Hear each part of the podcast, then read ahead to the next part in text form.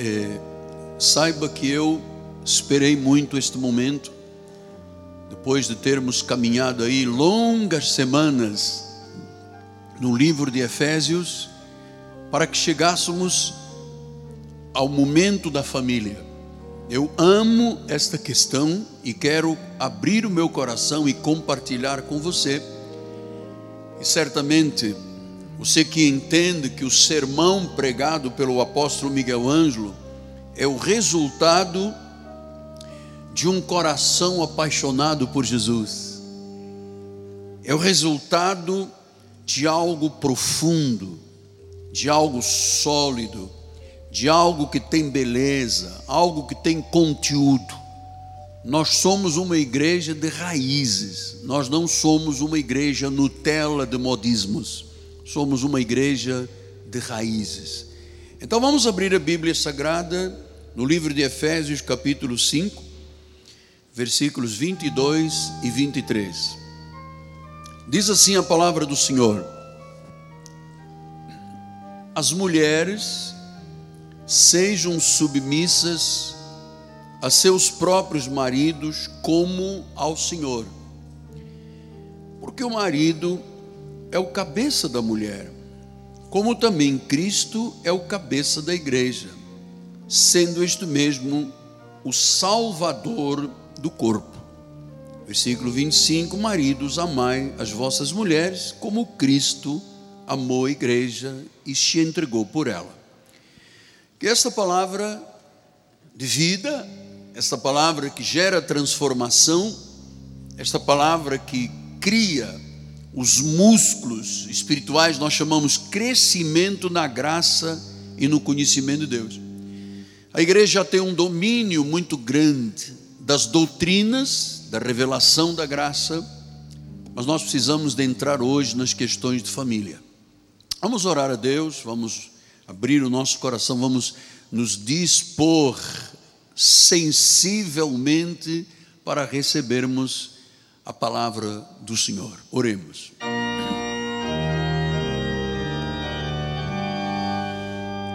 Senhor Jesus Cristo, Deus único, Deus verdadeiro, que a partir deste momento, e esta é a minha oração, o Evangelho da graça de Deus seja conhecido, o mistério do Evangelho seja compreendido. Que neste momento o Senhor me dê uma ousadia sobrenatural para tratarmos desta questão da família. Assim, Senhor, no abrir da minha boca, tu colocarás palavras de vida que não retornarão vazias.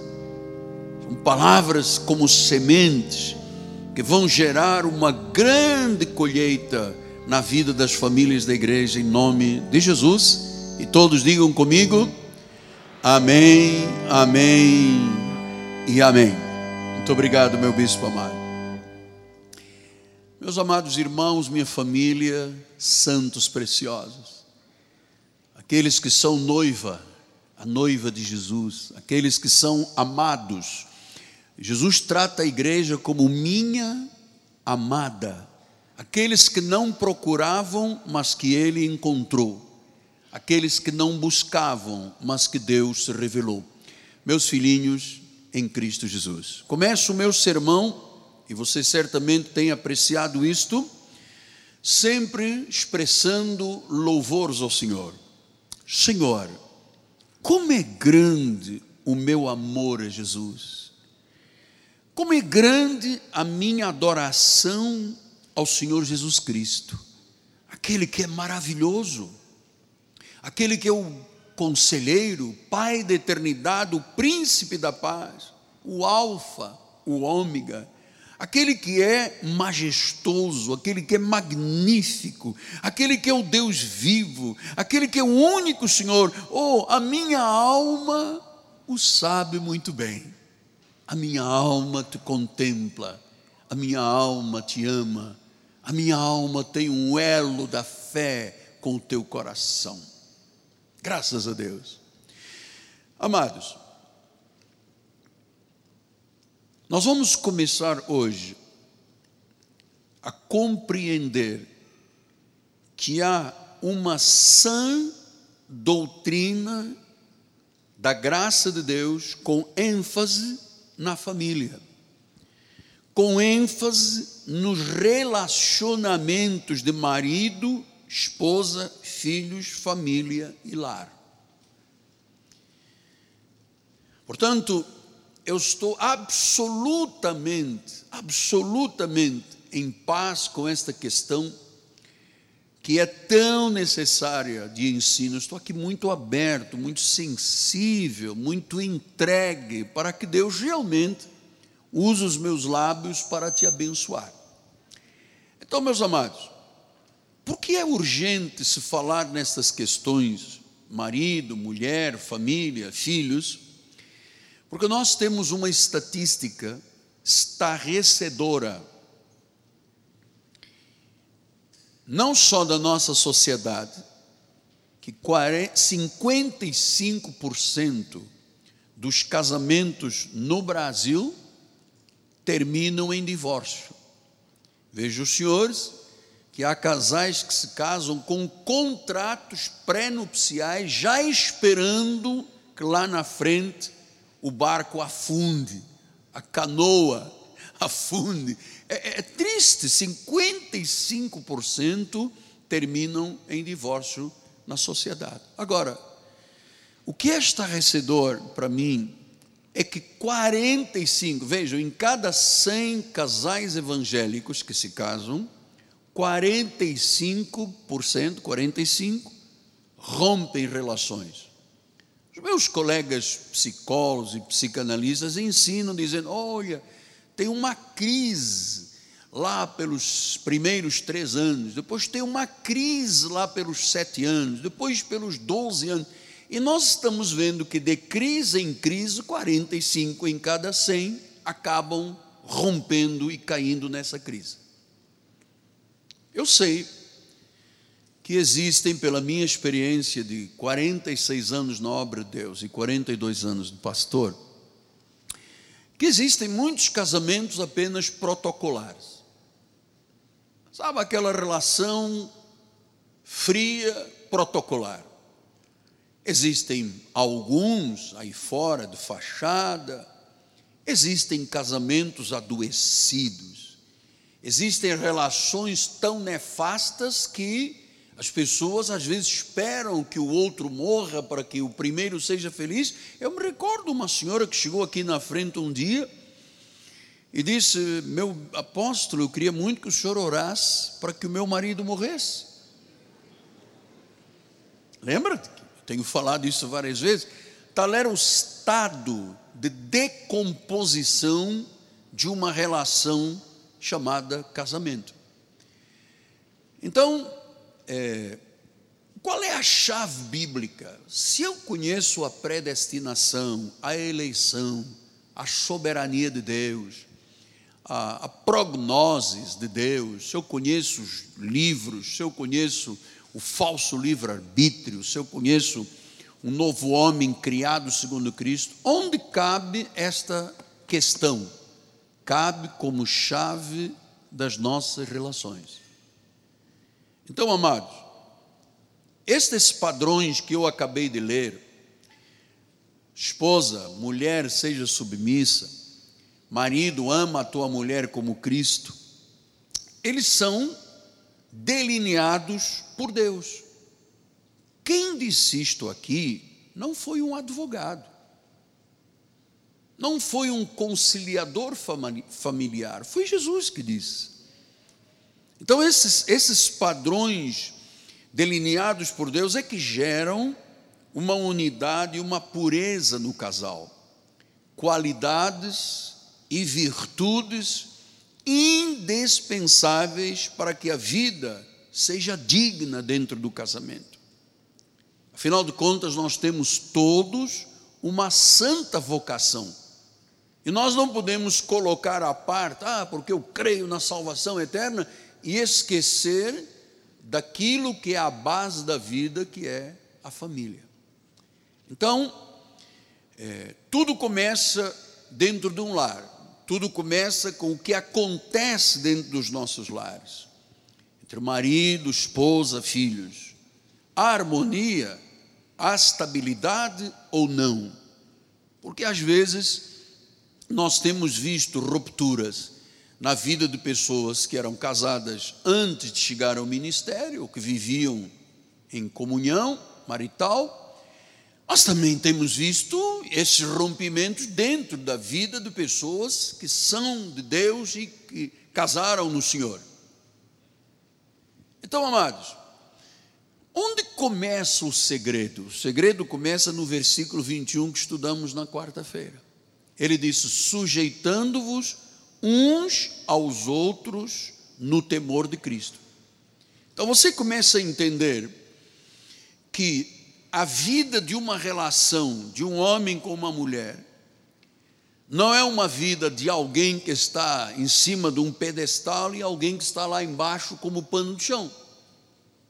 Ele disse: Nós temos que nos sujeitar uns aos outros. Nós que tememos a Deus, temos que entender que marido se sujeita à esposa, a esposa se sujeita ao marido. Por isso, agora ele entrou no versículo 22. Olha as mulheres sejam submissas ao seu próprio marido. Agora veja, é uma submissão igual a que a mulher tem que ter com Cristo. Quem delineou isto, apóstolo? Foi Jesus. E é neste momento que nós começamos a ver onde as relações se deterioram. Nesses dois fatos a mulher que não é insubmissa ou o homem que não ama a esposa como Cristo amou a igreja. Estamos aqui. Aqui está a chave da questão. Então, a, a noção de submissão, quando um, um pregador diz mulher, sede submissa, você sabe, isso está totalmente fora de moda para a sociedade. Você sabe que a sociedade vive em discórdia com esta palavra, porque a sociedade é muito permissiva, ela quer uma liberdade até dentro do casamento que não existe quando há a sujeição um ao outro. Às vezes o marido diz: Ninguém manda em mim, não tem que te dar satisfações. Às vezes a esposa domina e diz: Não, não, mas peraí, mas eu é que mando aqui. Então nós temos que entender que isto chama-se permissividade e liberdade descontrolada. E eu sei que quando se fala de submissão, há muitos protestos irados.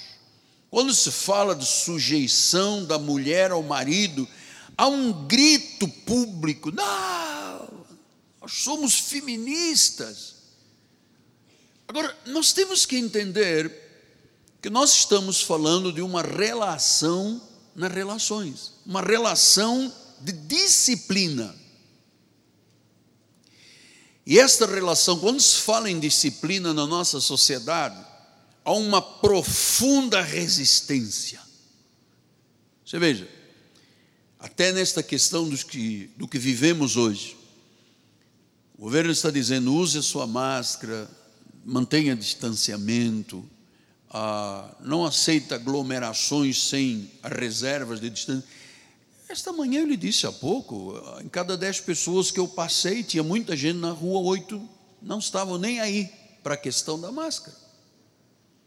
Porque há uma resistência. Quando você fala em disciplina, a sociedade resiste, porque ela é anárquica, porque ela não tem fundamentos, porque o tal a tal mensagem que os católicos trouxeram aqui há 500 anos atrás, não fazia referência às famílias, amado. Então, é verdade que as mulheres, em algumas culturas, têm sido desqualificadas, reprimidas, silenciadas, oprimidas, exploradas, desprezadas. Existem culturas, especialmente lá no Médio Oriente, lá pela Ásia e tal, que a mulher é totalmente desqualificada. É como se fosse apenas um objeto de reprodução. e absolutamente mais nada. Então nós sabemos que, segundo a Bíblia, tem que haver uma moral doméstica, tem que haver uma dignidade, tem que haver uma igualdade diante de Deus, tem que haver uma unidade, tem que haver um respeito, tem que haver o reconhecimento da individualidade de cada parte. Quando um homem e uma mulher se casam e se tornam um, nós continuamos sendo cada um um indivíduo que tem sonhos, que tem desejos, que tem angústias, que tem problemas. Nós somos uma individualidade. E como indivíduos, eu sou homem, a minha mulher é a mulher, mas quando se trata de espiritualidade, há algo mais do que a individualidade. Então, meus amados, a submissão nunca foi, à luz da Bíblia, a inferioridade da mulher, porque todos temos dignidade igual para Deus. Agora, nós temos papéis diferentes destinados e criados por Deus. São papéis diferentes. Quem criou o homem foi Deus, quem criou a mulher foi Deus. Deus criou primeiro o homem, depois disse: dela vou tirar uma costela, vou fazer uma, uma mulher, ela vai ser auxiliadora. Ele não disse, eu vou criar uma mulher que vai ser a dominadora. Ele disse, vai ser auxiliadora. Se as pessoas quebram as regras estabelecidas por Deus, eu lhe digo, não há quem segure uma relação. A igualdade do valor não é igualdade do papel de cada um as mulheres. Então vamos começar. Ele disse: submissas ao marido como ao Senhor. Então, quem é que investiu o marido de autoridade, de liderança e de sacerdócio? Foi Deus. Deus investiu no papel do homem uma autoridade, uma liderança, um sacerdócio. Ele estabeleceu isto. O Deus da Bíblia é um Deus de ordem. Então a submissão deve ser conscienciosa. A submissão deve ser voluntária. A submissão deve ser em amor, porque quando uma mulher é submissa ao seu marido, é o reconhecimento humilde da ordem que Deus deu para as questões morais domésticas, assim como a questão dos filhos. Veja lá em Efésios 6:1, filhos, obedecei a vossos pais no Senhor, pois isto é justo. Quem estabeleceu esta regra de filho obedecer? Mas hoje em dia não tem filho que dá tapa na mãe. Não tem filho que mata o pai essa desorganização da sociedade é porque a sociedade não conhece o que é sagrado.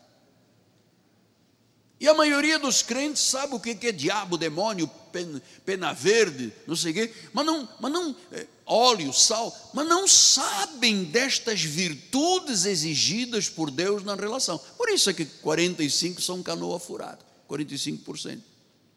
Então a submissão é uma coisa consciente, conscienciosa. Versículo 5. O que que ele diz? Quanto a vós outros, servos, obedecei ao vosso Senhor segundo a carne, com temor e tremor, sinceridade de coração. Quando uma mulher se casa, ela já sabe, tem que saber qual é o valor do marido investido por Deus, autoridade, liderança e sacerdócio. E a mulher, com temor e tremor, com sinceridade, se submeta ao que Deus determinou. Por trás do marido, por trás do pai ou por trás do Senhor, nós temos que reconhecer o que Deus disse que é autoridade. Efésios 5, 21, ele diz: sujeitando-vos uns aos outros no temor do Senhor. Então, quando há essa sujeição um ao outro, significa que não tem um mandando no outro, é um ao outro. Então, muitas pessoas abusam desta autoridade. A autoridade de um homem não é ilimitada sobre a esposa. Porque há maridos que ordenam à mulher aquilo que Deus proíbe. Há maridos simplesmente bota o pé no chão e diz: você tem que fazer assim, ainda que seja proibido por Deus, faça. Isso aqui não é uma relação saudável. Se o marido ordena o que Deus proíbe, ou proíbe o que Deus ordena, portanto, quando um marido proíba a esposa da igreja, proíba a esposa de ler a Bíblia, proíba a esposa de. Ele está proibindo uma coisa que Deus ordenou. Então, se Deus proíbe, não pode haver a, esta submissão consciente. Se Deus proíbe, por exemplo, que a pessoa destrua o seu corpo com fumo, com álcool, com droga, e quantas mulheres acabaram por se envolver com droga porque o marido impôs? Quantas mulheres acabaram por acompanhar os seus maridos subindo em lugares para pegar droga porque o marido simplesmente impôs? Ela não queria, mas ele disse: Eu é que mando, eu que sou o marido. E acabou por se entregar ao vício da cocaína, ao vício da droga. Então, é, não há submissão quando se desobedece a Deus. É por isso que tantos casamentos fracassam. Porque o papel do homem é amar a esposa, o papel da mulher é ser submissa. Aí vai se desconjunturando tudo, porque não se seguem as regras. A pessoa diz: Eu sou salvo, eu sou mais que vencedor. E depois, às vezes, tem uma relação em casa onde o papel do homem amando a esposa como Cristo, onde tem que liderar, onde tem que prover, onde tem que proteger, não existe. Marido não pode proibir o que Deus manda, nem pode mandar fazer o que Deus proíbe, senão não pode haver submissão. Você sabe que em Atos 5, 29, ele diz: Pedro e os demais apóstolos afirmaram: Antes importa obedecer a Deus que aos homens. E há muita gente que diz: Não, mas eu, eu sou eu e Deus, eu não, não tenho nada a ver com meu marido, não tem nada a ver. Não pode. Obedecer a Deus que aos homens, isto é uma exceção. Quando Deus disse: Mulher, sede submissa, homem, ama a tua esposa. Então ele disse: É melhor importa obedecer a Deus que aos homens. E há muita gente que se agarra e diz: está vendo? Eu não tenho que obedecer, eu não tenho que me submeter a ninguém. Quebrando o que Deus determinou. Então, a regra é a submissão ao que Deus estabeleceu como autoridade. E, claro, agora deixe-me dizer aos maridos, estamos aqui muitos, que a autoridade não deve ser usada de forma egoísta, porque cada parte tem deveres recíprocos, um com o outro. A autoridade da Bíblia investida num homem não podem transformar o homem num tirano. Faça o que eu mando, mesmo que Deus proíba. Eu me recordo, nós tínhamos aqui um casal que eu avisei várias vezes quando se casaram. Eu avisei a moça: não case com essa pessoa. Ah, ele não é da igreja, mas é muito bom, tal, tem carro, tem apartamento da mãe dele, da avó. Mas eu olhava para aquele rapaz e eu percebia nos olhos alguma coisa muito estranha. Não sei, alguma coisa me falava que ele não estava puro. Mas a moça bateu o pé, bateu, bateu, bateu, vou casar, vou casar, vou casar. Eu disse, minha amada, você tem liberdade, você sabe, todas as decisões da vida têm consequências. Casou. Passado uns dois ou três meses, ela estava aqui chorando, aqui na fila, ah, porque meu marido quer que eu vá à boate, meu marido quer que eu faça coisa. Aí começou a criar um, um mundo, um inferno astral de um homem que não temia a Deus. Logo, ele não amava a esposa como Cristo amou a igreja. Isso tornou um tirano. Então, a esposa deve ser submissa ao marido, e diz o versículo 22, vamos lá voltar, bispo: mulheres sejam submissas, e do versículo 25 diz: o marido tem que amar a mulher como Cristo amou a igreja e assim mesmo se entregou por ela. Então, nós temos aqui as duas partes da laranja. Nós temos um marido amando a esposa como Cristo, mas isso é muito difícil, apóstolo. Porque o amor de Cristo é perfeito. Eu sei que nenhum de nós é perfeito, mas a Bíblia está dizendo: marido, você tem que amar a sua esposa como Cristo amou, como Cristo se deu, como Cristo se sacrificou. E a mulher, implicitamente, tem que ser submissa ao seu marido. Então, você sabe que esta questão de submissão levou a cultura judaica a uma subordinação. E você sabe que os judeus não permitiam que as mulheres falassem na congregação.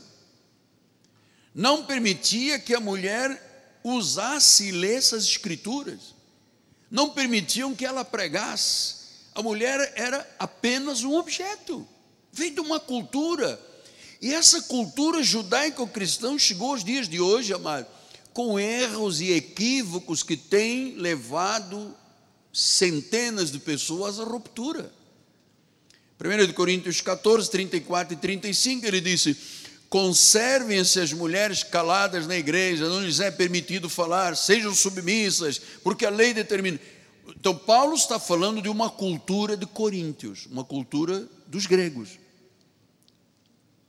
A mulher era muda, surda e cega, não podia falar, não podia ver, não podia ouvir, e, e, e você sabe, isso é um equívoco, porque Paulo disse em Gálatas 3, 28 não pode haver judeu, nem grego, nem escravo, nem liberto, nem homem, nem mulher, porque todos vós sois um em Cristo. Então comece a olhar a sua esposa, comece a olhar o seu marido, sujeitando-se uns aos outros, sabendo que todos nós somos um em Cristo. Não pode haver, não pode haver. Diz, não há grego, não há judeu, não há escravo, não há liberto. Deus não olha o homem e a mulher, Deus olha os papéis de cada um que ele mesmo delineou e investiu. Agora, às vezes o abuso é de ambas as partes. Estou lhe falando com muita mansidão, com muita tranquilidade, que eu estou ensinando como resultado de uma longa jornada de 42 anos. Amado, eu vou fazer 47 anos, quase meio século de vida cristã. E eu tenho visto, às vezes, abusos de ambas as partes. Nós tivemos um caso aqui que era inconcebível. Inconcebível. É, a Maria da Penha, a lei da Maria da Penha era pouco. Nós tivemos um senhor que ele veio lá da piedade, um homem muito bem parecido, a esposa também, muito feminina, muito bem parecida. Amado, eles tinham, desculpa a expressão, arranca-tocos de tal forma que um dia foi quando eu botei o pé no chão e disse: Não, não pode, isso não é uma relação. Eu tenho que estender a mão a esse sofrimento. Sabe o que ele fez? Ele aqueceu um ferro e botou no braço e nas costas da mulher, um ferro quente, queimou-lhe os braços e as costas. Ele tinha crises, surtos de ciúmes, em alta velocidade, ele abria o carro e queria empurrar a esposa para que ela se estatelasse lá e se rebentasse toda. Eu, eu, eu tive que intervir nessa relação como eu já intervi em algumas relações para proteger a esposa de um homem abusivo. Eu conheço um caso que eu tive que fisicamente me interpor de um homem que dava cinturadas na esposa, amado. Cinturadas. E eu agarrei. Ele saiu do carro, grandão, com os olhos vermelhos como capeta.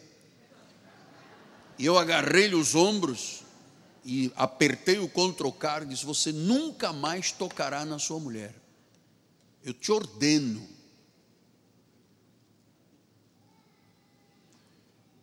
Há muitos abusos. As pessoas não veem a bênção de Deus quando Deus dá um marido e uma esposa, mano. Em vez de ver as virtudes, muita gente começa a ver os defeitos. Ah, porque ela, porque isto é, isto é dramático, isto não é aceito por Deus. Então, os abusos são de ambos os lados. Às vezes a mulher é dominadora. Estamos de acordo, mas tem que ser como eu mando, como eu quero. Não, se não for como eu quero, PT saudações. Tem mulher procedendo assim. Eu já não lhe contei que um dia veio um senhor aqui com o olho meio roxo, trazer oferta, chorando. Eu falei, amado, o irmão fez maquiagem, tem um roxozinho. Ele disse, não, aquela lá atrás, e apontou para alguém que eu não sabia quem era, me deu um supapo, me deu um mata-leão, me trocou 50 socos. Eu disse, irmão, mas o irmão não reagiu, não, pelo menos não correu de casa, abriu a porta, foi para a rua, pediu socorro, chamou a delegacia. Ele disse: é, Não dá, apóstolo. Ele é muito violenta.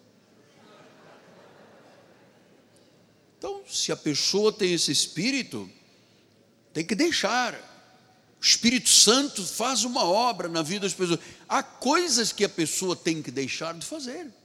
Ou então não quer sucesso na relação. Faz lembrar aquela senhora que procurou um ortopedista, pagou 600 reais numa consulta, chegou no consultório do ortopedista, doutor, é, o senhor tem que me ajudar, o que, é que eu devo fazer? Quando eu carrego aqui, dói muito, aqui, dói muito, o que, é que eu devo fazer? E o médico disse, não carrega, não toca. Mas eu paguei 600 reais para o senhor dizer, não toco quando eu toco. Se dói quando aperta, solta, não, não aperta. Ele diz, ah é, quer dizer que então 600 reais para isto, para dizer não aperta, é, você não pode apertar, tem que deixar de apertar. Ela ah, bateu com a porta e foi embora. Então, há coisas que nós temos que deixar, amado. Às vezes vem lá de trás, de comportamentos equivocados de família, que vão sendo dado continuidades porque papai batia, porque papai bebia, porque o sofrimento na minha casa e depois acabei também por ser violento. Isso são heranças que Deus disse que quebra. Quem está em Cristo é uma nova criatura. Então, assim como a mulher dominadora, há homens tiranos que maltratam as esposas e exigem submissão. Amados, nós somos cristãos evangélicos. Ninguém é superior a ninguém. Todos somos um em Cristo. Todos. E eu vou lhe dizer com muita sinceridade: Jesus nunca aderiu à severidade que os judeus tinham com as mulheres, nunca. Então, veja o que diz em João 4, 27, vai estar aqui no telão. Neste ponto, chegaram os seus discípulos e se, admiraram de que estivesse falando com uma mulher. Veja os discípulos, mas como pode? O Senhor está falando com uma mulher uma coisa, por que, que você está falando com essa mulher? Essa é a cultura judaica. Esta é a cultura judaica. Qual é a cultura cristã em Cristo? Versículo 22. As mulheres sejam submissas ao Senhor, aos maridos.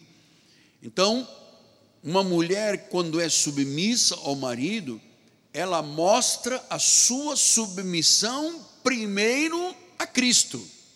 Porque Cristo é que mandou a mulher ser submissa.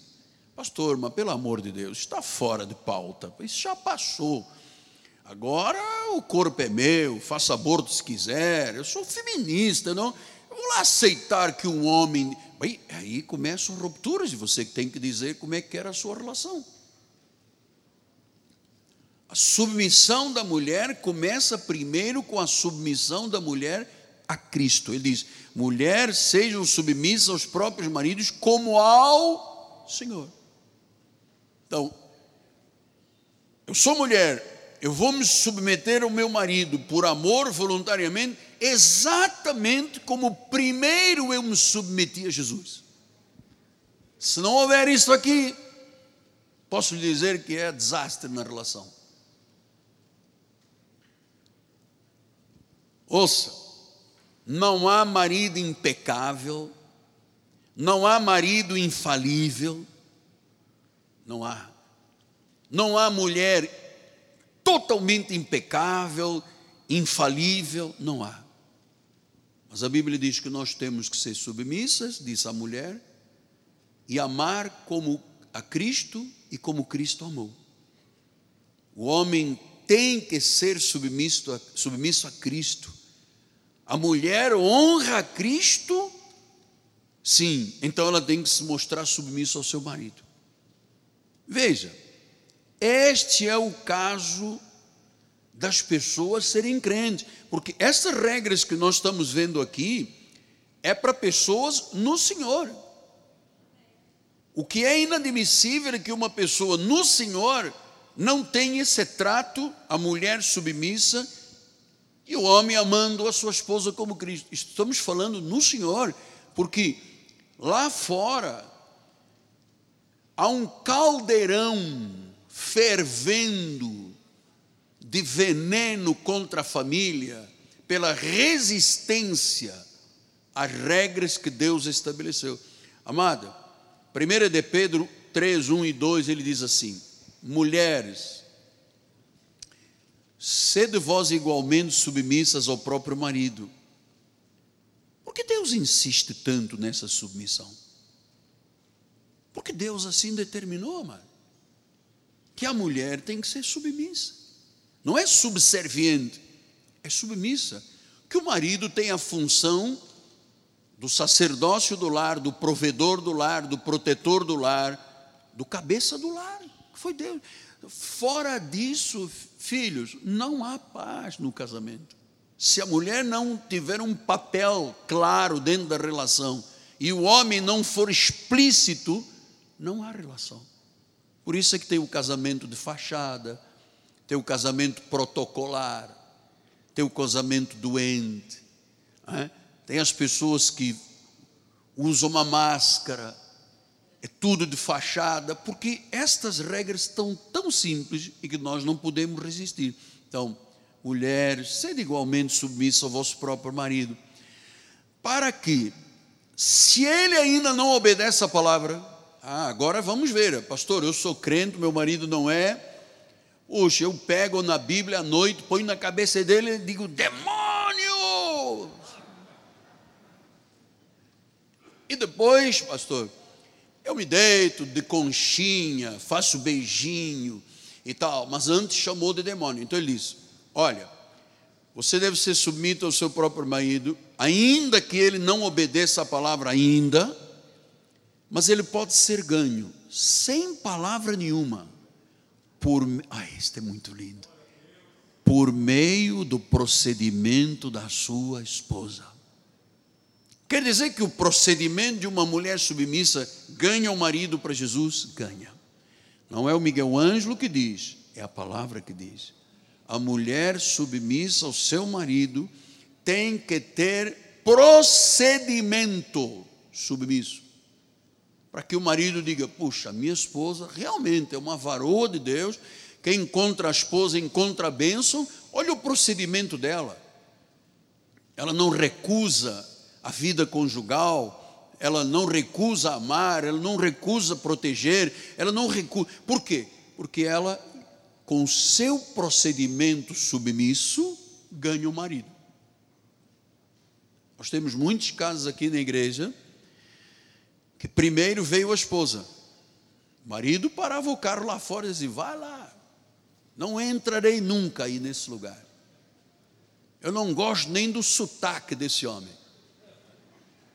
Ele enrola ali o rrr, faz rrr, ele engola os S, ele, ele tem um sotaque africano. Olha, vai lá, vai lá, eu fico aqui no carro. Depois a atitude da esposa, o procedimento.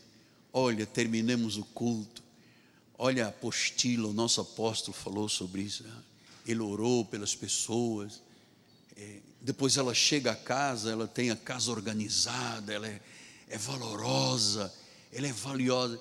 E o marido não recusa.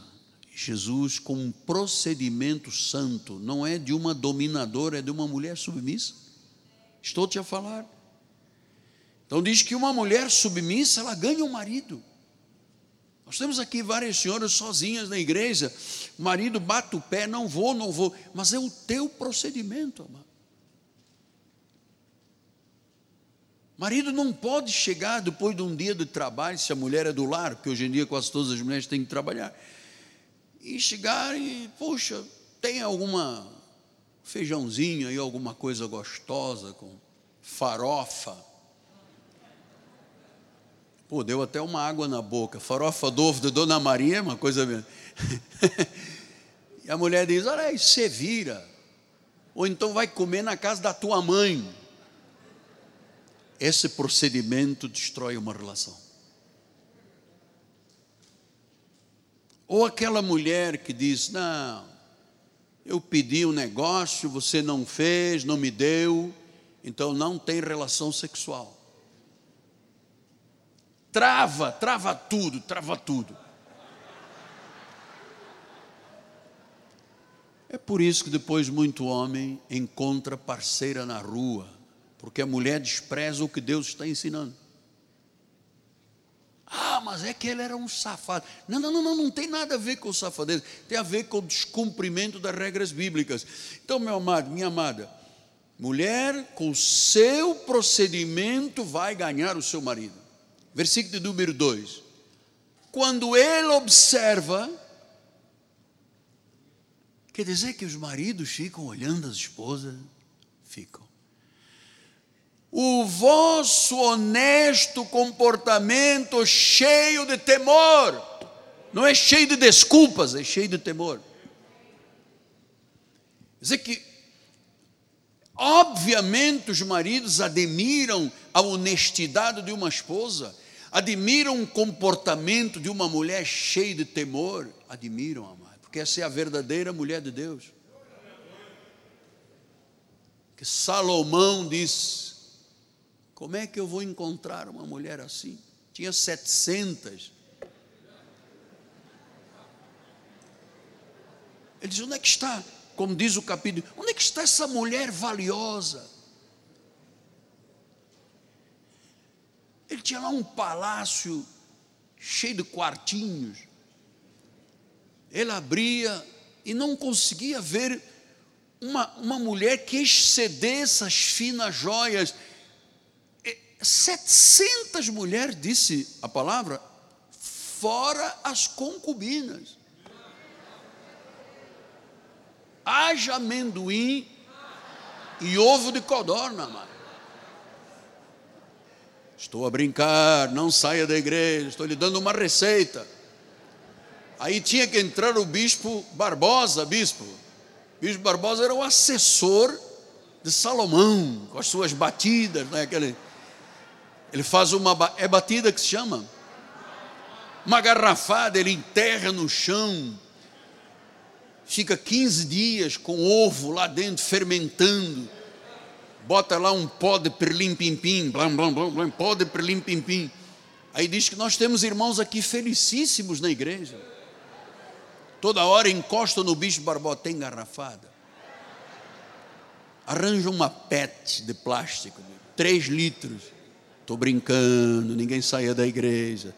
Estou dando uma dica, tá bem? Estou dando uma dica. Então disse: o marido observa o honesto comportamento da mulher. Barbaridade. Tem maridos que não têm observado um honesto comportamento cheio de temor. 45% dos casais evangélicos quebram Porque não, se a mulher é submissa e o homem é um homem que ama amar, não tem como quebrar uma relação. Não tem. Pastor, mas doutor, mas eu quando carrego aqui dói muito. O que, que eu tenho que fazer? Deixar de carregar. Então tem coisas que doem muito numa relação, amado. Equívocos. Porque a mulher não tem, às vezes, um honesto comportamento cheio de temor. Tem cheio de queixas, mas não tem temor. Então, a submissão da esposa conquista o marido. Um honesto comportamento de uma mulher que teme a Deus, ela conquista o seu marido. Então, se a mulher for submissa e o marido amar, amado, não tem advogado que vai ganhar dinheiro num divórcio.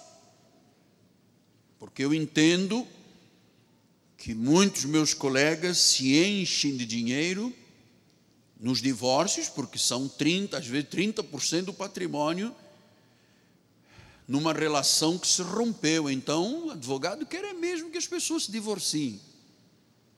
A igreja diz que o casamento é sagrado. Daqui a pouco eu já lhe falo sobre o que fazer com os casos feridos e sangrentos. Já vou lhe falar daqui a pouco. Então, agir e exigir submissão de um homem que não ama a Deus, que não honra a Cristo, a mulher nunca vai se sentir amada, ela nunca vai corresponder. Quando a submissão é algo voluntário, eu amo este homem, eu quis casar com ele, Acabou, não é o que a vovó dizia, a mamãe dizia. Sou eu com Deus que voluntariamente digo: Olha, eu estou submetida, você me ama como Cristo, estou submetida. Essa submissão é um honesto comportamento, mas não é lamber o pó do chão, é um honesto comportamento, é cheio de temor, é o reconhecimento do valor do marido que ama a Deus. Então, o apóstolo está falando que sujeição, sujeitáveis aos outros, quer dizer que a submissão também é mútua? Claro. Quando você vê um casal que a mulher é submissa e o marido ama, há um ambiente de respeito na relação. Não há um casamento de fachada, de protocolo, sabe aqueles casais protocolares? Ri agora, ri, chora agora, chorou porque nós temos um protocolo. A mulher tem que ter comportamento honesto para ganhar o seu marido, cheia de temor de Deus. Cheia de temor de Deus. Então, um ambiente de respeito, porque eu entendo que lealdade faz parte da submissão. A mulher submissa é aquela que é leal ao seu marido. E o marido tem que ser leal à sua esposa. Então, quando se quebram estas regras de Deus, quando a mulher não é leal, quando a mulher não tem um honesto comportamento no Senhor, temente, amado, a relação não tem como ajustar. Foi Deus que delineou o que é perfeito. Amado, não é um guru influencer da internet que diz faça isto ou faça aquilo. É Deus que diz: mulher, sede submissa, voluntariamente. Eu te amo, eu te respeito, eu tenho temor de Deus, eu, eu tenho um honesto comportamento. Eis-me aqui.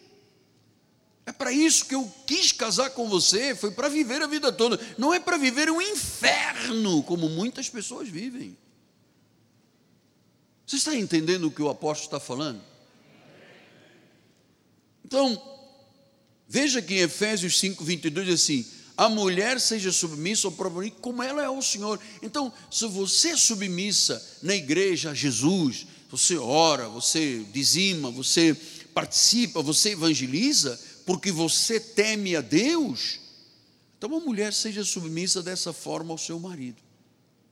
Porque diz o versículo 23: porque o marido é o cabeça da mulher. Ah, não, apóstolo, sai fora. Quer dizer que o meu marido, meu marido é que é o cabeça da minha vida. Foi é que Deus disse isso. Foi Deus. É a palavra. Foi Deus que disse isso. O marido é o cabeça da mulher. Pastor, nós estamos no século 21, o senhor não está vendo que a Bíblia já foi escrita há muitos anos, era ultrapassada. Nunca a palavra bíblica é ultrapassada. Ela é mais atual do que o jornal que saiu esta manhã, mano. Pode acreditar nisso. Ela é mais atual do que o jornal que foi publicado hoje. Então, o marido é o cabeça. O marido é o cabeça. Como também Cristo é o cabeça da igreja sendo este mesmo Salvador do corpo. Quer dizer que o marido é o cabeça da mulher, como Cristo. Ah, então sempre Deus está mostrando que a relação entre o homem e a mulher é a mesma relação entre Cristo e a igreja. Maravilhoso. Maravilhoso. Porque Deus primeiro criou o homem e tirou a mulher de dentro do homem e disse: eu vou criar para você uma auxiliadora que seja idônea, que tenha comportamento temente. Amados, tem gente, porque eu, às vezes as pessoas dizem assim, apóstolo, por que, que o senhor não faz gabinetes pastorais? Eu não faço porque eu fiz, sou pastor há 42 anos, mais de 30 anos eu fiz gabinetes pastorais. Eu chegava lá no Piedade, eu chegava 8 horas da manhã e saía 3 horas da manhã Saía de casa, os meus filhos estavam dormindo, chegava cá, estava todo mundo ressonando. E eu estava lá. Você me pergunta assim, meu apóstolo, meu amigo, meu pastor, quantas pessoas seguiram as instruções que o senhor deu no gabinete?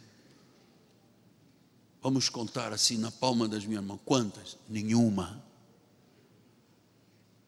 Então, por que o apóstolo não dá gabinete? Porque eu sei que o meu gabinete está aqui, ó. Eu não preciso levar você para dentro do meu escritório para te ensinar alguma coisa, eu ensino aqui.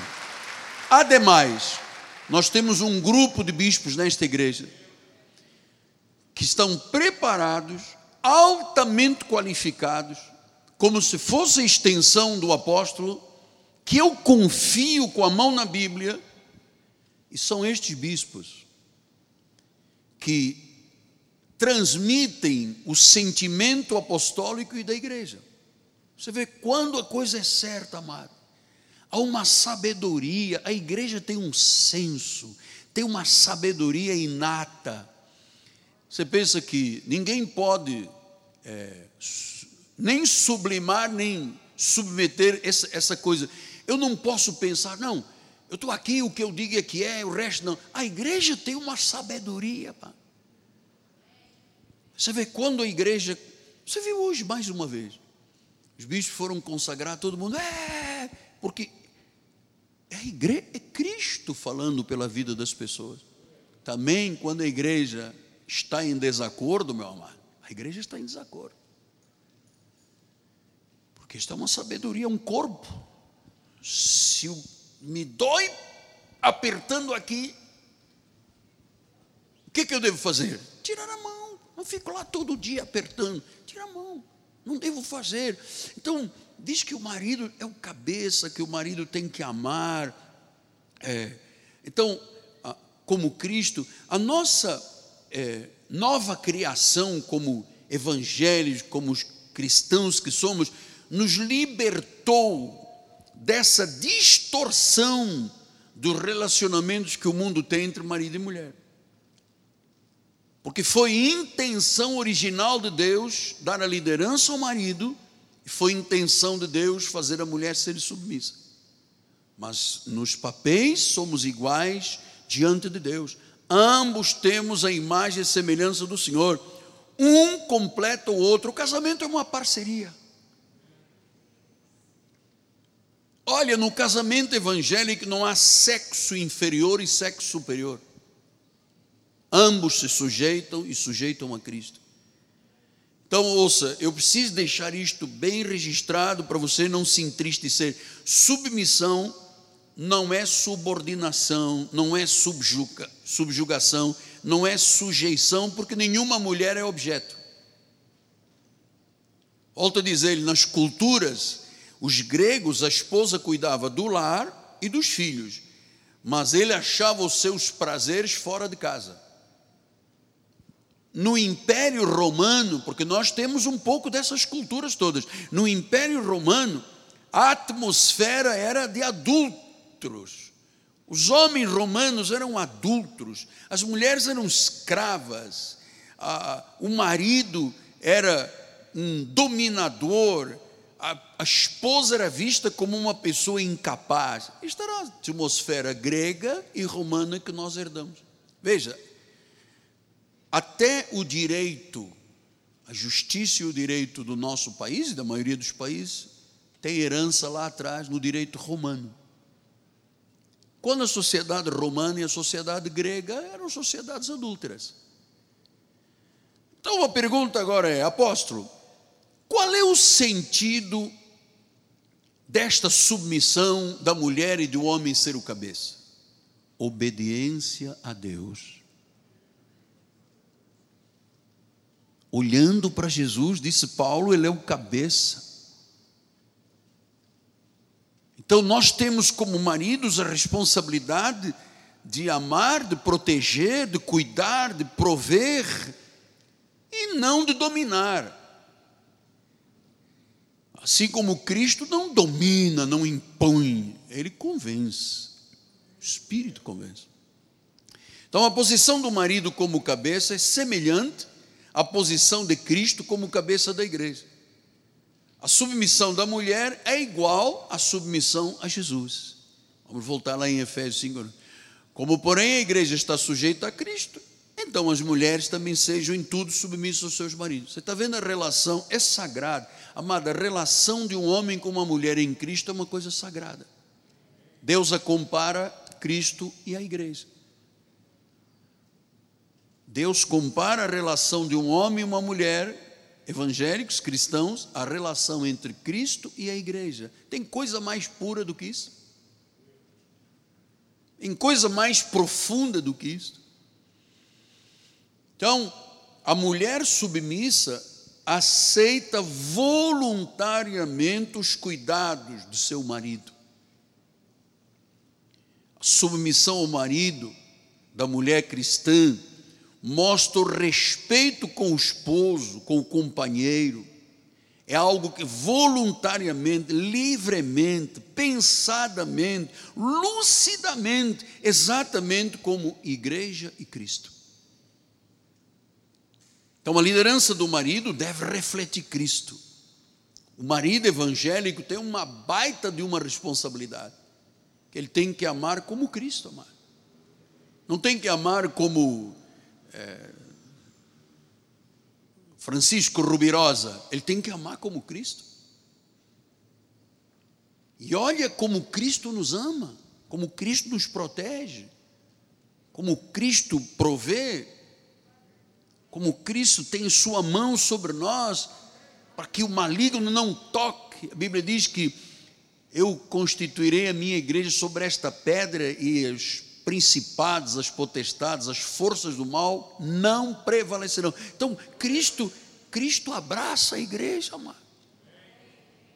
Diz que amou de tal maneira, não é um amorzinho, sabe, aquele amor de macaco que você vai ali no jardim zoológico, na Quinta da Boa Vista, nem sei se tem mais se os animais ainda estão. Aí você pega um amendoim, dá um macaco, o macaco pula, salta, bota a mãozinha lá, você bota mais um amendoim, dois, três, um saco, você compra pipoca, leva tudo para o macaco, ele come tudo. Aí ele fica esperando mais. Aí você não vá, não dá, ele pega uma pedra e te atira. Assim são as relações hoje em dia, mano. A mulher tem que ter um honesto comportamento temente a Deus. O marido observa. Há muito marido aí de cabeça baixa aí no nosso ministério, mano. Há muita mulher aí dominador. Nós temos que acertar essas questões, porque o respeito, o companheirismo, sabe, de forma pensada. Se eu quis casar com este homem, e se Deus diz que eu tenho que ser submissa, como é que eu vou lutar contra o que Deus diz? Está errado. Está errado. E o homem? Sua liderança tem que refletir Cristo. Então, a submissão da esposa à proteção do marido, à provisão, ao amor do marido, é isto que enriquece a relação, amado. Então a missão, a função do marido é amar com amor sacrificial e cuidadoso, como Cristo faz com a igreja. Você vê como é que é difícil, né? Mas foi Deus que estabeleceu. Efésios 5, 28 diz assim: também o marido deve amar a sua mulher como ao próprio corpo. Quem ama a esposa, a si mesmo se ama. Tem homem dizendo: Eu não me amo, porque não ama a esposa. Diz que quem ama a esposa, a si mesmo se ama. Então, amado, quando uma mulher se entrega a um homem por amor, ela está amando como Cristo amou a igreja. E esta entrega tem que ser mútua, pois esta entrega, a sujeição um ao outro, que é o fundamento de um casamento duradouro. Você sabe que é no casamento que as pessoas verdadeiramente se autodesmascaram. Porque no namoro é uma história. no namoro a pessoa conhece uma parte né, da relação, da personalidade. Então, quando a pessoa se casa, elas auto, ela mesmo se desmascara. Começa a haver um conhecimento mútuo. E se são seguidas as regras de Deus, não há risco no casamento. Entregar-se, irmã, é reconhecer o valor do teu marido. Amar a tua esposa é valorizar o que Cristo fez por você. Então, na medida em que a esposa ama, perdão, na medida em que o esposo ama, a esposa se submete. Os dois se tornam o mesmo. Porque é uma sujeição mútua. Os dois se tornam o mesmo. Então, estamos caminhando para os cinco minutos finais. E eu espero que eu esteja acrescentando na relação de todos algo porque daqui a pouco vai vir o Natal, né? Nós queremos ter paz nas nossas mesas. Eu me recordo, nós tivemos aqui um presbítero, que ele disse que estava noivo e foi festejar o Natal na casa da noiva, e às tantas deu um pricocó lá, um arrebento, um arranca-toco, a garota pegou um copo de Coca-Cola e jogou-lhe na cara. Você veja, essas atitudes que não se concebem na vida de uma pessoa evangélica. O outro passava a mulher a ferro quente queria que ela saltasse do carro. Em andamento. Então, são pessoas surtadas, pessoas que não têm o entendimento do que é um casamento. Um casamento não é um homem e uma mulher para ter relação conjugal e ter filhos. Tem mais do que isto. Então, Pedro diz ainda em 1 de Pedro 3, 3 a 6, ele diz assim: Não seja o adorno da esposa o que é exterior, como frisar os cabelos, ter adereços de ouro, ter um aparato de vestuário. Seja, porém, o homem interior do coração. Ah, então quem vê cara não vê coração, apóstolo. Beleza não põe mesa, não põe, amado. Seja o homem interior do coração, unido ao incorruptível, um trajo de um espírito manso, um espírito tranquilo. É isto que tem grande valor diante de Deus não é gritaria, não é dominação, não é imposição. É um espírito manso e tranquilo, incorruptível. Versículo de número 5 diz: Pois assim também, a si mesmo se ataviaram as mulheres de outrora, as santas mulheres, que esperavam em Deus, elas não estavam preocupadas com os frisos de ouro e com as roupas e a aparência, estavam preocupadas com a sensibilidade do interior. Volta ao versículo 4, bispo, só um espírito manso e tranquilo. Isso tem muito valor. O espírito manso e tranquilo de uma mulher, de um homem, tem muito valor. Tem gente que só é feliz guerreando. Não entenda a mansidão, a tranquilidade. Agora vamos para o versículo 5. Assim também, assim mesmo se ataviaram com este temor, com esta mansidão, as santas mulheres que esperavam em Deus, elas estavam submissas aos próprios maridos. Quer dizer que a história bíblica mostra que a submissão vem lá de trás. Todas as santas mulheres, todas, foram submissas aos seus maridos. Versículo de número 6, meu apado. Como fazia Sara, nossa mãe na fé, que obedeceu a Abraão. Pastor, mas está, o senhor está falando em seis mil anos. Se fosse hoje, Sara rodava uma baiana, não rodava. Sabe por que não rodava? Porque ela era temente a Deus, que era mansa, era tranquila. Sara obedeceu a Abraão. Sara, o que, que ela era? Submissa. Não houve nenhum mal, não houve nenhum descrédito com Sara. Sabe como é que Sara chamava Abraão? Ela não dizia, meu preto, e aí, charmoso, cheiroso. Ela chamava, meu senhor. Tal era o amor, o comprometimento, e disse, da qual vós vos tornaste filhas. As filhas de Sara, a descendência de Abraão e Sara, diz que praticam o bem e não temem a perturbação, não temem o fim do casamento. Não é isto maravilhoso? Isto é maravilhoso. Versículo de número 7, meu abado. Maridos, falou da esposa, né? temente, submissa, que ama o seu marido, que valoriza o marido. Tem gente, amado, não é possível um marido só ser bom para pagar contas, não pode ser. Tem, tem que ter outros valores. Marido tem que ser amado também pela esposa, desta forma que Sara ensinou mansamente, tranquilamente, a respeito na relação, a entrega. Olha, quando uma mulher é assim, o casamento, o marido sobe o pão da açúcar plantando bananeira, mano. Quando não é, o cara quer se suicidar. Quando a relação está mal, a primeira coisa que o diabo põe diz: mata-te, tira a vida, acaba, você não vale nada atira-te de um prédio, vai na ponte Rio-Niterói, ou então atira-te um prato de sopa, que é para morrer mais rápido.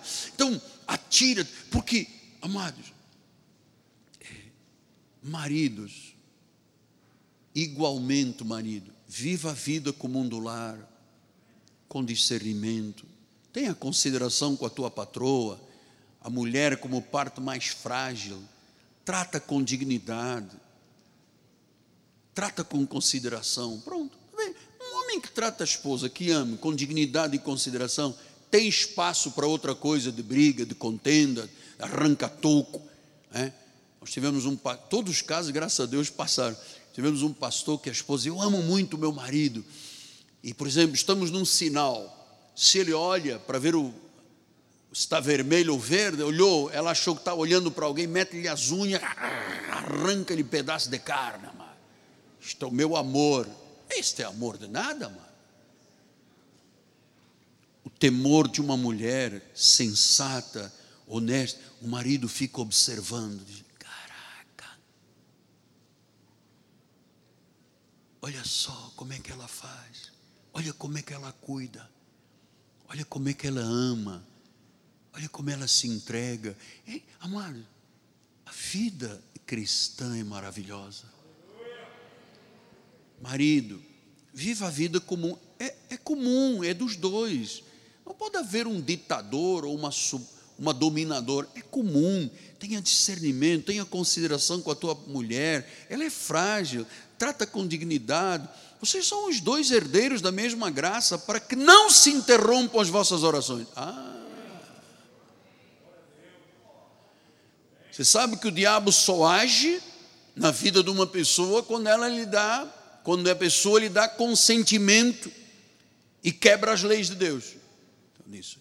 Não se interrompa as orações. Quer dizer que uma pessoa tem uma oração interrompida, às vezes é um marido, não está nem aí para a esposa. Aí ele grita na igreja: Oh Deus! E o senhor diz: Pois não, filho, qual é a tua? Eu quero ver o meu salário dobrado. Eu quero ver um sonho realizado. E Deus diz: acerta com a patroa. Depois você pode me pedir. Senão você tem as suas relações interrompidas com Deus. Então, é, vamos terminar nesses três minutos finais.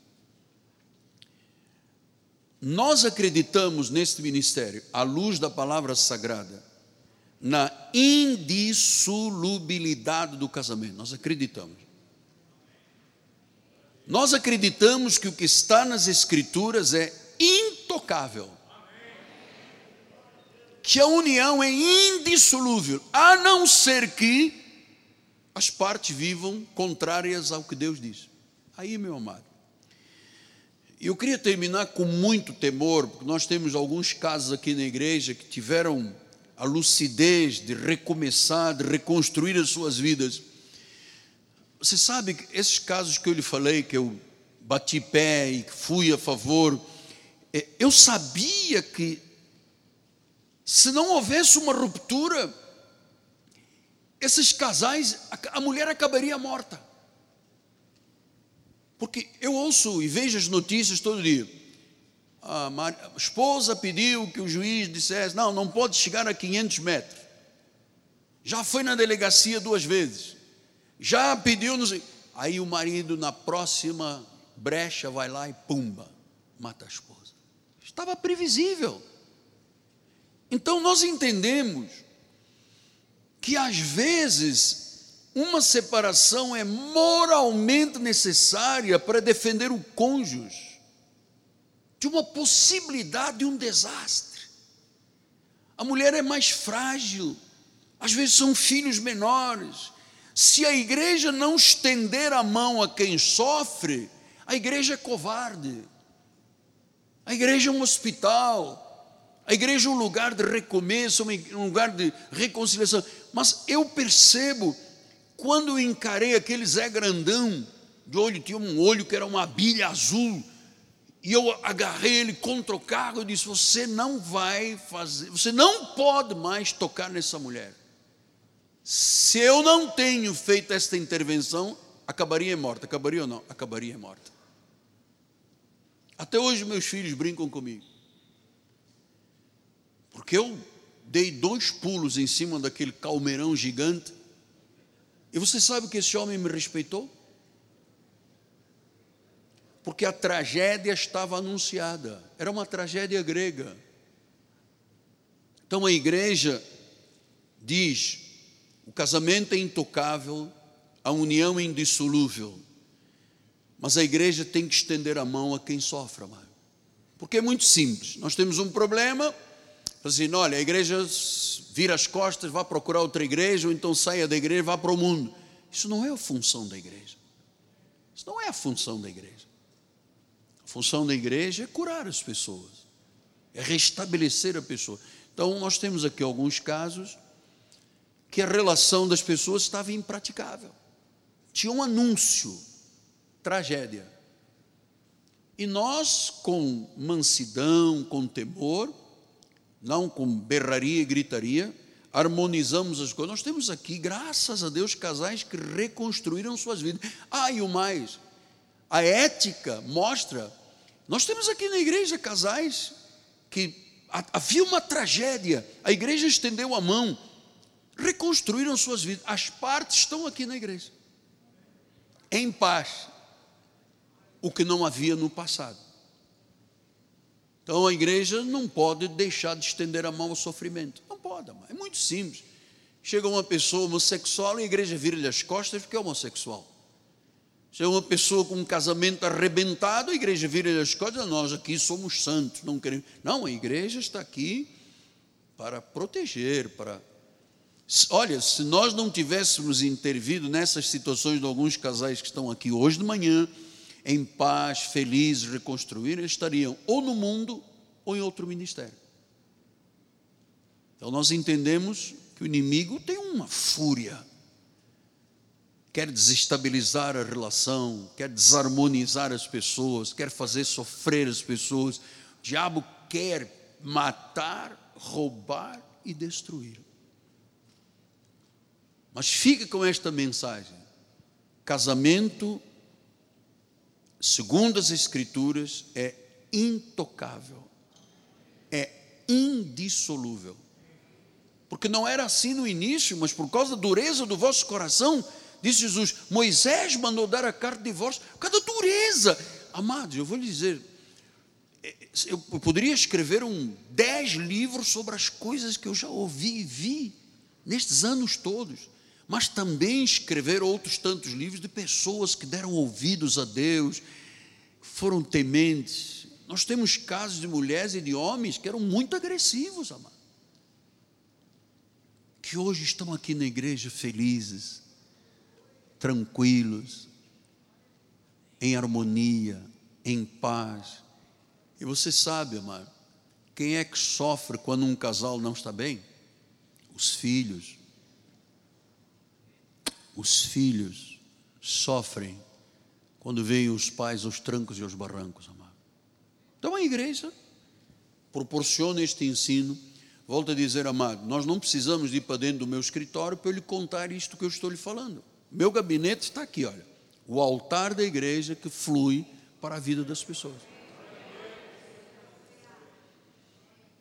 Penso e creio que a igreja tem uma sabedoria e que a igreja hoje entendeu que relações só progridem quando se obedece à Bíblia Sagrada. Sim, mas eu tenho. Amado, amém. Cada um tem uma desculpa. Mas só fazendo o que a Bíblia ensinou. A mulher é observada pelo homem quando ela teme.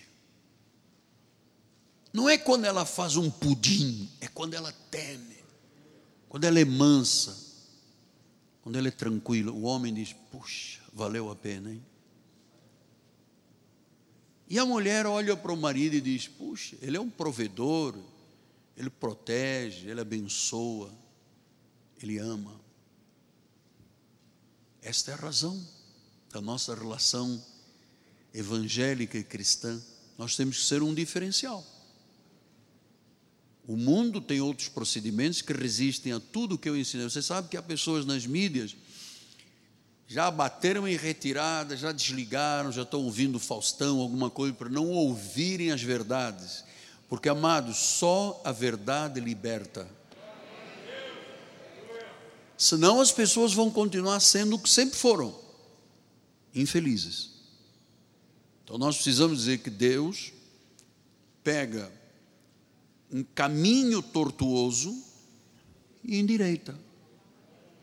Ele pega um lugar deserto e ele abre um caminho. Ele pega um ermo carquelado, barro seco, e ele põe lá um rio. Olha, nós temos aqui casais na igreja que não se largam durante o culto. Braço dado, mão dada, beijinho para cá, beijinho para lá. Amado, não se larga, tem casais aqui que não se largam o culto todo. Olha que eu fico aqui de, observando. Fico de olho. Mas também tem casal que o marido senta num banco e a mulher senta no outro banco, e de vez em quando olha um para o outro e diz: Eita ferro. Ele ainda está de pé. Então eu queria, com muito amor, terminar esta mensagem que nós vamos dar continuidade na quarta-feira, dizendo, amado, vale a pena você ouvir o Espírito Santo. Paulo disse: se você ouvir a voz de Deus, não resista, não endureça o coração, não endureça, porque a dureza do coração faz as pessoas serem muito infelizes, amado. Tem gente está dizendo até quando, Senhor? Porque não vive a Bíblia Sagrada. Pai amado e bendito, em nome de Jesus, Pai, eu rego agora esta semente com a oração da fé. Eu rego agora com oração da fé. Esta semente que foi lançada, vai germinar, vai dar frutos. E eu sei, meu Deus, que há situações de pessoas dizendo: Eu já orei, eu já orei, eu já orei tantas vezes, Deus não tem resposta, porque assim como Daniel orou, e 21 dias, o príncipe das trevas da Pérsia resistiu para que a oração, a resposta, não chegasse.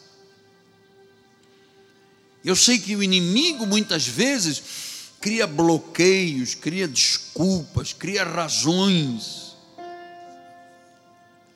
e as orações não chegam como resposta, e a pessoa diz: Até quando, meu Deus? Então, essa resistência à legalidade de Deus, aquilo que Deus diz que é o certo, é o correto, é o legal, é o perfeito. O inimigo trabalha resistindo para que as orações não sejam respondidas. Que neste momento caiam por terra, Deus. Caiam por terra agora, Pai. Caiam por terra os inimigos de Deus. Caiam por terra, Deus, as adversidades, os bloqueios, os sentimentos, às vezes a falta de perdão renova os laços dos casamentos, meu Pai. Tu tens planos para algumas pessoas aqui na igreja de reconstrução, Senhor, que haja esta reconstrução. Tu queres que o teu povo seja feliz, Pai, tenha paz, que os maridos admirem as esposas Que o nosso lar, ó oh Deus, seja uma extensão da tua igreja, Pai. Que as, as virtudes do reino comecem dentro da nossa casa, Pai. Assim selamos este dia com a bênção do Senhor. A bênção na tua família, a bênção no teu casamento, a bênção no teu lar. E aqueles que eventualmente estão lutando, Senhor, que haja uma virada, Pai. Que haja uma virada. Que a pessoa possa começar a ver luz no fundo do túnel escuro. Que os maridos considerem as suas esposas. Que as esposas tementes não tenham medo de perturbações no casamento, porque estão fazendo a parte certa. Em nome de Jesus Cristo, Pai. Em nome de Jesus. Em o nome de Jesus. Em o nome de Jesus. Glórias a Deus. Glórias a Deus. Glórias ao Senhor. O Espírito está trabalhando. Eu sinto que Deus arrancou hoje coração de pedra e colocou um coração de carne sensível, Pai. Eu acredito que Deus esmiuçou a pedra de alguns corações e colocou um coração novo, Deus, sensível, Pai. Em nome de Jesus. E a igreja do Senhor diga. Amém, amém. E graças a Deus, graças a Deus. Graças a Deus. Olha, esta é a sabedoria da igreja, não lhe falei? Esta é a sabedoria da igreja. Vamos ficar de pé. Nossa bispa vai impetrar a bênção apostólica. Depois, quem precisar de sair, fique em paz. Olha, deixe dizer-lhe do meu coração: Feliz Natal. Faltam agora sete cultos. Este era o oitavo, né? Sete cultos para chegar à profecia do dia 31. Feliz Natal. Que dia 24, amado, para 25, esses sinos estejam repicando em tua casa. Glória a Deus nas alturas e paz na terra aos homens a quem Ele quer bem, aos homens de boa vontade. Em nome de Jesus, em nome de Jesus. Bispo. Levante suas mãos para os céus. Obrigada, Senhor. Obrigada por esta manhã gloriosa, Senhor. Obrigada, Senhor, porque nós saímos daqui certos, Pai, que haverá modificações em lares, Pai que o amor, Senhor, se estreitará, Pai. Porque o que nós levamos dessa vida é o amor, Pai. É cuidar do que tu tens nos dado dos nossos lares. Que a cada dia, Senhor, nós possamos ser melhores mulheres, melhores maridos, Senhor. Que possamos ser famílias felizes, Pai. Põe os teus anjos a nos guardar agora, Senhor, nos livrando de todos os males, Pai. E nós cremos que ainda este ano, ainda nesses dez dias, nós veremos as tuas manifestações em todas as áreas das nossas vidas e nós tomamos posse disso. Saia daqui para viver um feliz Natal, para cuidar de quem Deus te deu, para resgatar o que Deus te deu e seja uma pessoa feliz. Graça e paz.